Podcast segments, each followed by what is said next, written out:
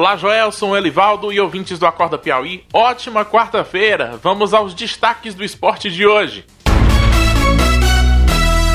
Sim, destaques no plural. Não vai pensando que eu vou falar só do Fla-Flu, não.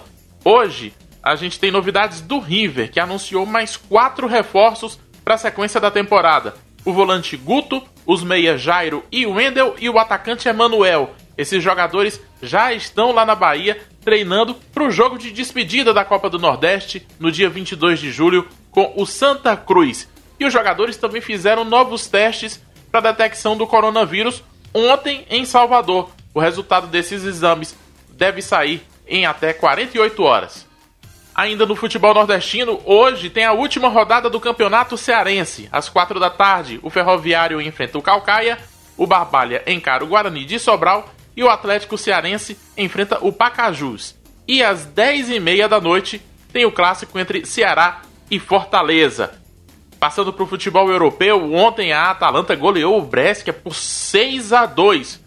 Hoje, destaque para o jogo entre a líder Juventus e o Sassuolo e a vice-líder Lazio contra a Udinese. As partidas estão marcadas para 15 para as 5 da tarde. Na Inglaterra, ontem o Chelsea venceu o Norwich por 1 a 0 Hoje, às duas da tarde, o Burnley enfrenta o Wolverhampton, o Manchester City encara o Bournemouth e o Newcastle enfrenta o Tottenham. E às 4h45 tem Arsenal e o campeão Liverpool.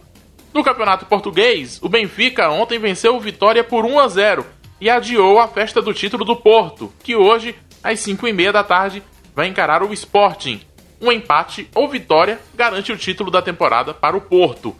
Já que eu falei em Benfica, Vamos falar agora sim de Flamengo e Fluminense, que a imprensa portuguesa está dando como certa a contratação do técnico Jorge Jesus pelo Benfica, além de jogadores do Flamengo que iriam com o treinador assim que o campeonato carioca acabar. A decisão é hoje, às 9 da noite, com transmissão ao vivo do SBT para todo o Brasil. A TV Cidade Verde vai retransmitir o jogo para todo o Piauí.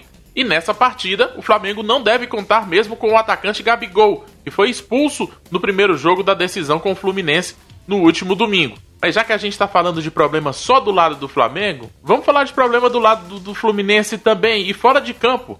A Federação do Rio de Janeiro entrou com uma ação contra o Fluminense e o Botafogo. O motivo?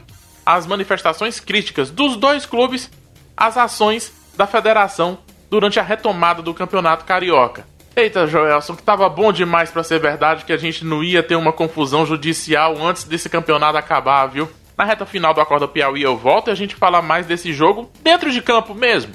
Dessa partida que a TV Cidade Verde vai transmitir com pré-jogo a partir das 8h45 da noite. Daqui a pouco eu volto e a gente faz um resumão desse Fla-Flu. Um abraço e até já.